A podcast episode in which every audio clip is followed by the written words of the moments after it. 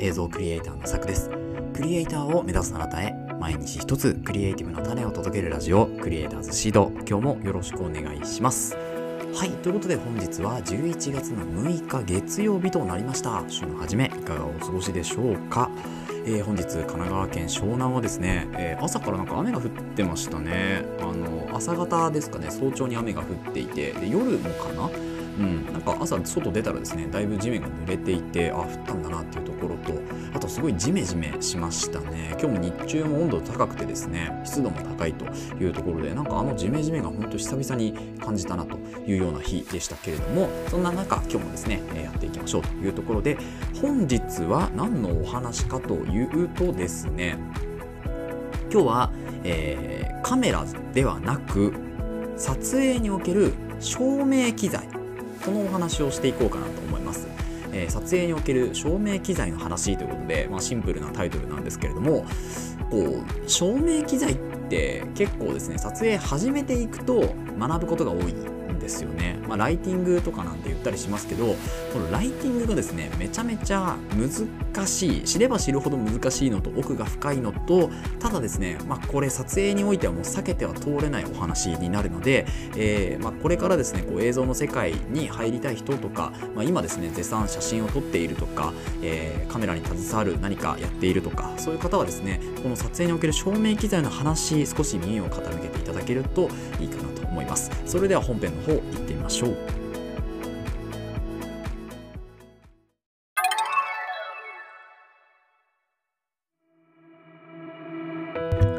はい。ということで本日は撮影における照明機材のお話ということで、えー、照明のお話っていうのをですね少ししていこうかなと思うんですけれども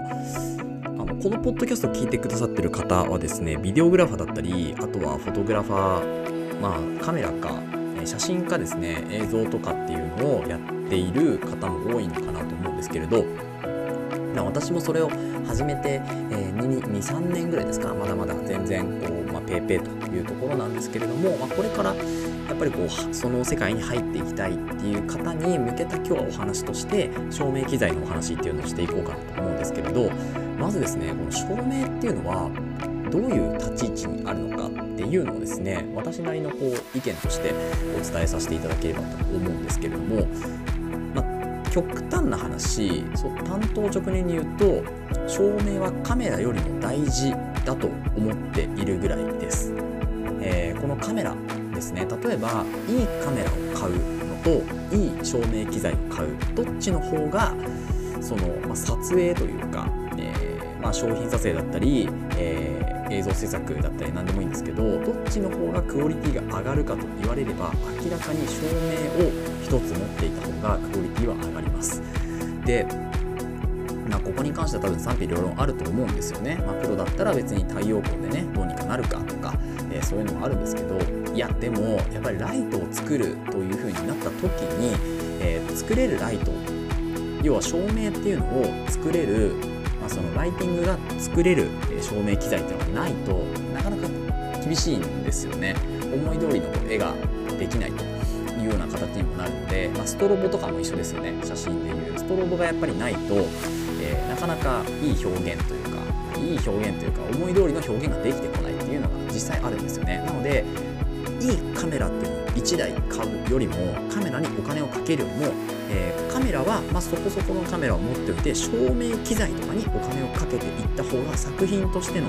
えー、もしくはクライアントワークとしてのそのお仕事としての、えー、質っていうのは格段に上がるかなというふうに思います。これはですねやっぱりやってみて23年経ってようやく分かってくるようなことなんですよね。で多分こういう発信をしてる方ってもう、えー、10年20年30年やってる方で、まあ、いいカメラ買うよりもねこういう機材を買ってった方がいいよみたいなのを言ってる方たちも絶対いると思うんですけどそれが響いてくるのがやっぱ23年後ぐらいなんだなっていう気がしますね。そういう発信も見てましたけどでもやっぱりカメラとかレンズとかそういう風にこうそういうね機材の方に頭がいってしまっていや照明なんてとかいや三脚なんてとかってね思ってるんですけど実際問題やってみると現場でえー、実際に自分が動いてみるとそれを痛感しますね。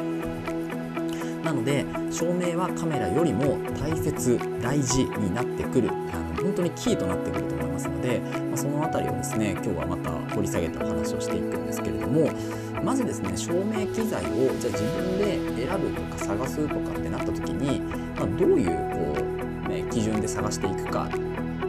っていうのがわからないと思うんですよね最初。どれぐらいの例えば出力で言うとどれぐらいのワット数消費電力で、えー、決めたらいいのかなとか、まあ、60W とか 100W とか 300W とかね 600W とかあるけどでもえどう違うのとか、まあ、明るさどのぐらい必要なのとか分かんないですよね。でこういう発信をなんかしてくれる人っていうのが、まあ、増えればいいなとは思うんですけれど、えー、まずですね例えば今出てる、Amazon のねアマアマゾンの、えー、アフィリエイトリンクこれになりますけどえ一応紹介のリンクを貼っておきました。ので、まあ、そちらからぜひ飛んでいただいて実際に物を見てもらえばいいんですけど私が初めて買ったライトっていうのはこのえっとね上から何番目か分かんないですけどゴドックスの SL60 という 60W の、まあ、定常光だったんですよね。で本当にその時はあの何も分からずですね、えー、とりあえずそのビデオに使う撮影に使うライトが欲しいなでどういう撮影かまだ全然決まってないんですよ。決まってないんですけどでもなんかまあ物撮りとかあとはまあ自分をこう写したりとかね。そういう撮影で何か一等あればいいなと思ってこのゴドックスの SL60 っていうところのライトを買いました。これですね5600ケルビンでプラマイ300ケルビンぐらいできるんですけど、まあ、大体こう太陽光と同じぐらいの、えー、そういう、まあ、日常光ですよね、えー、そういうものしかない。でこれがですね、えっと、価格でいうと1万8460円だったのであそんなに高くないし、まあ、手軽に使えるライトかなと思ってまずこの 60W 買ってみたんですよね。で実際この 60W を届いて使ってみるとですねえ暗くねってなるんですよね。だからこの 60W っていうのが初めライトの勉強し始めの頃とか、えー、全く使ったことがないとですね 60W が明るいのか暗いのかそもそも分かんないんですよね。でも考えてみると 60W って例えばえっ、とお手洗いとかトイレの電球とかその辺ですよね。何かこうちょっと、えー、洗面台のあの上についてる例えば賃貸とかだと最初にこうついてるあれが 60W とか 100W 多分ないと思うんですよね。だからあの程度の明るさになってしまうっていうのは、まあ、考えれば分かることなんですけどこういう表記でねあると全然分かんないんですよね。なのでこの SL60 っていうのはですねめちゃめちゃ暗いんですよ。なのでじゃあ部屋部屋に明かりを灯そうってなった時にこの1灯だけだと全く心もたない明かりになってしまうんですよね。でこういうのはやっぱ調べていかないと分かんないし自分で実際に買って体験してみないと分かんないんですよね。でこの 60W ってどういうところに使うかっていうとですね例えばえー、ライトって大体こう3点3灯っていう風に言われてるんですねこう例えばインタビューだったり、まあ、何か被写体を置いてそこを撮る場合にライト3つあればまずま基本として、えー、セットするという風に言われてますけどキーライトっていうのはまずあってこのキーライトっていうのは結構ま出力が高いものをま用いられるのかなと思うんですけどそこにあとはバックライトっていうのと、まあ、あとは補助的な光っていうのを、えー、入れていくんですよね。まあ、フィルライトとかって言ったりしますけど補助的な光を入れていくっていうところで3灯で灯すんですけどこの、え、キーライトっていうのはやっぱり調整できる光じゃないとダメなんですよ。でこの 60W がじゃあ調整できるかっていうとですね調整したところでもう本当にビビたるものでしかない。なのでキーライトにはなり得ないのがこの 60W かなと思います。でここに関しても多分賛否両論あっていやいや私はキーライト 60W 全然使うよという人もいると思ると思いますよ。なんですけど実際問題 60W をキーライトとして使うとめちゃめちゃ暗いんですよ。なのでそういう暗い環境下でちょっとまあシネマトグラフィーじゃないけどシネマティックに撮りたいとかですね、うん、そういうこう特殊な持ち方をすると、えいいのかもしれないんですけど例えば明るい環境下で、えー、物撮りをする時に部屋は、まあ、ちょっとこう暗いとね、夜っぽさが出ちゃうので明るくできるだけ日中に撮っているようなそういう雰囲気を出したい時にこの 60W っていうのは明らかに暗いんですよ。なのでえー、これはキーライトになりえない。じゃあどういう時に使うかっていうと例えばキーライトを照らして影ができるんですよね後ろに。で影ができる。この影を和らげてあげる意味でのバックライトとして補助補助光として 60W を使う。なおかつディフューズさせるって言ってこう拡散させるんですよね光をね。拡散させて柔らかくしてあげて 60W 当てるっていう使い方に結構適してるのかなと思うのでそういう使い方をするのであればこの 60W っていうのは非常にあの役に立つライトの明るさになります。はい。だいぶ長くなりました。60W でこれだけちょっと尺を取ってしまったんですけれども、まあ、そんな感じで私が初めてね買ったライトっていうのはこれ 60SL60 っていうものでめちゃめちゃ暗いなというのが第一印象でしたね。で続いて、まあ、ライトのことをいろいろ調べて買ったのが、えー、最近ちょっと話題になった G ユのですねモーラスかな？X100 コンボというものになります。こちらもリンク貼ってありますけどこの G ユのモーラス X100 っていうのは 100W 出力なんですよね。なので、えっ、とまあ、以前のボドックスの 60W よりはだいぶ明るい 100W の出力が出せるということで実際これ届いて使ってみるとですねめちゃめちゃ明るかったんですよね。確かに明るいと。なんですけどここからちょっとライトの質のお話にもなってきますけどあの光って硬い柔らかいとかっていうのは結構言い方として表現としてするんですけどこの GU のライトって結構硬めなんですよね。あの特にこうライトって1%から100%までだいこうね絞りを絞ってです。絞りって言い方がおかしいですね。ネジを絞って回してですねこう調節していくんですけどあの1%でも結構硬い明るい光がこのモーラスっていうのは出るんですよ。で100%にするともうすごい明るいんですけどなんですけどこの100%ま 100w の明かりをですね例えば使ったとしてあとソフトボックスみたいなものでですね拡散ディフューズさせたとしてもですねこの 100W でさええー、スポットを照らすには、まあ、十分な光得られるかなと思いますけどじゃあ部屋全体を明るくしたいっていう時は全然足りません。全く足りない。はい。なのでソフトボックスで自分だけにライトを当てる。被写体だけを浮かすっていう意味ではわりかしいいライトかなと思うんですけれども周りはめちゃめちゃ暗いんですよね。なので YouTube 撮影でクリエイターとかが、まあ、こうガジェットのねレビューの紹介とかっていうので、えーその部分だけに光を当てるっていうのであれば、まあ、100W でも問題ないでしょうというところはあるんですけれども、まあ、足りないと。うん、足りません。ここでも足りない。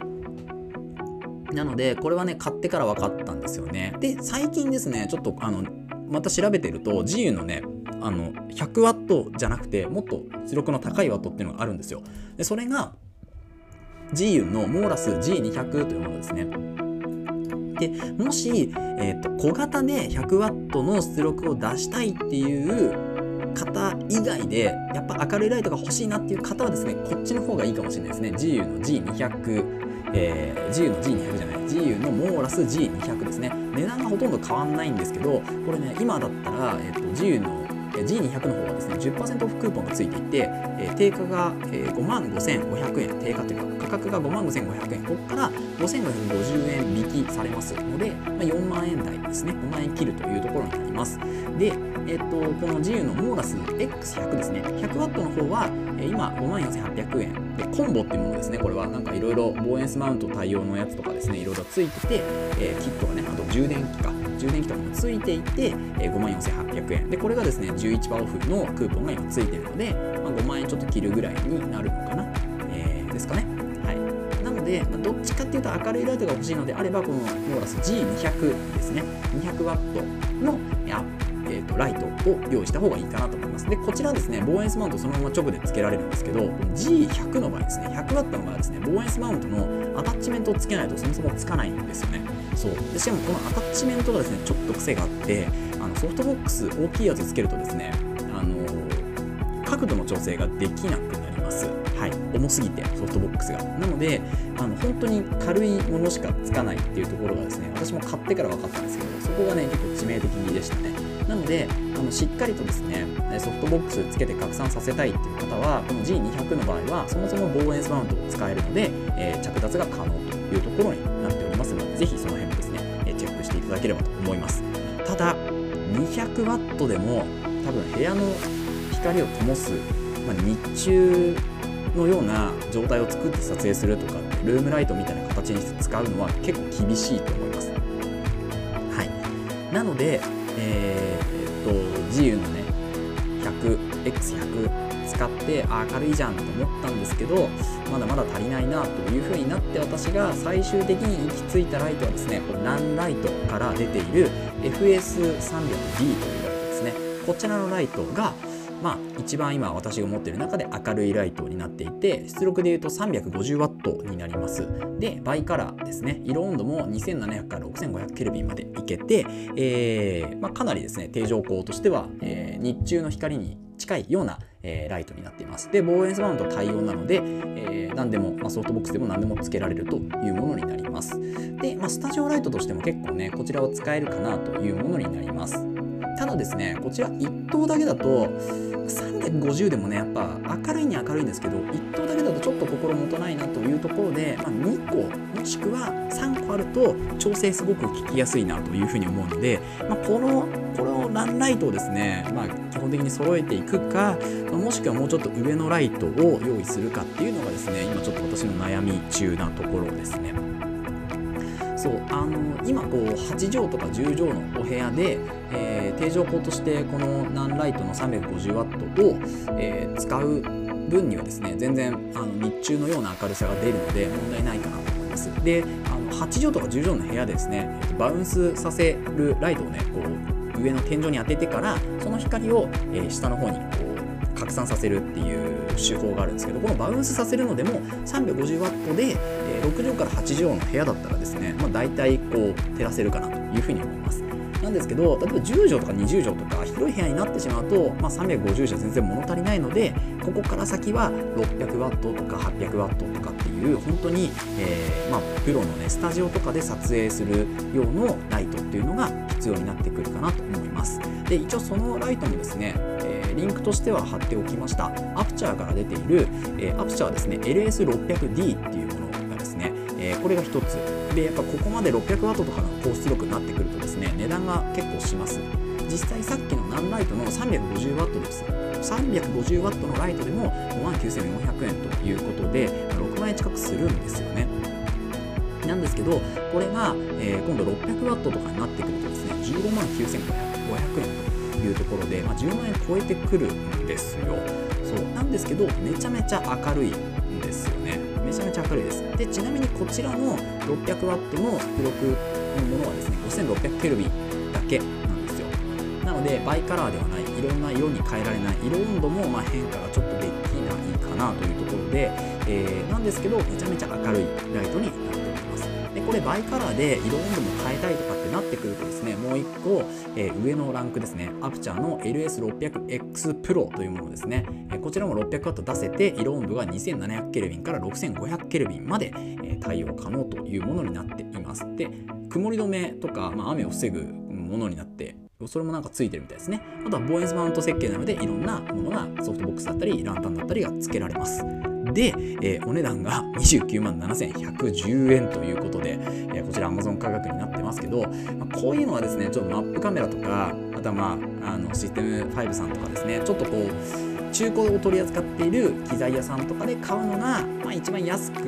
上がるんじゃないかなと思いますね。やっぱり新品で買うと15万円とか30万円とかしてしまうライトなので、うん、ここはね、やっぱ中古、もしくは海外から取り寄せるっていう形の方がいいかなというふうに思います。んですけど、まあ、ここまでのね 600W が必要な現場っていうのは本当に、まプロというかあのチームでね動くような照明を仕事としている照明のみを仕事としているような方たちが、ま持っているライトかなと思いますので基本的にこうえー、個人でやられてる方はですね、まあ、300W から 400W 近くの、えー、照明っていうのが、まあ、23個あれば十分じゃないかなと思いますね。1灯だとねやっぱ厳しいかなって気がしますね。私もねやっぱりこう今1灯だけしか持ってないんですけどこの 350W1 個だけだとやっぱ心もとないのでこれをやっぱ1つ2つ3つと揃えていく必要が正直あるかなというふうに思いますね。なのであのー、まあそうなのでちょっとこう今この話を聞いてあ照明ってそんなに大事なんだと思っていただければすごく、まあ、いい発信ができたんじゃないかなと思います。やっぱり 60W、100W で、えー、YouTube とか情報としてね明るいとか使えるとかっていう話が結構出てきますけど実際現場で使うんだったら絶対に 100W 以上 200W とか 300W のものを1個確実に持っておいた方がいいですねで買い足すのであれば 60W とか 100W どれぐらい明るいのかなっていう体で買うのはいいんですけど初めに、えー、もし初めて照明を買うんだったら 300W から 400W を確実に1個持っておいた方がいいですね。で明るければ下げることができるんですけどもうそもそも明るさが暗い場合は上げることがもうできないのでまずは明るいライト 600W いるかっていうところですけど、まあ、300から 400W ぐらいであればですね、まあ、10万円切っているライトがほとんどだと思いますので、えーまあ、何ライトもね先ほど紹介させていただいたものでも5万9700円のライトになってます。でこれも多分中古でもし売ってるとしたらもうちょっと値段下がってるんじゃないかなと思いますのでその辺を見つけていただいてでそこをまずは手にしてそこからじゃあ次のライトどうしようか 100W で足りるのか、まあ、200W もう1個持っとくのかとかっていう選択肢になると思います。なのでまずはあの明るいライトをですね、えー、1灯持っておいた方がいいと思います。そこで例えば10万円使ったとして、えー、カメラに例えば、えー、予算をですね、えカメラが30万円のカメラフルサイズのね30万円のカメラと、えー、じゃあえ先ほどのゴドックスのね1万8000円とか2万円ぐらいの照明をやる。そこで撮影するよりも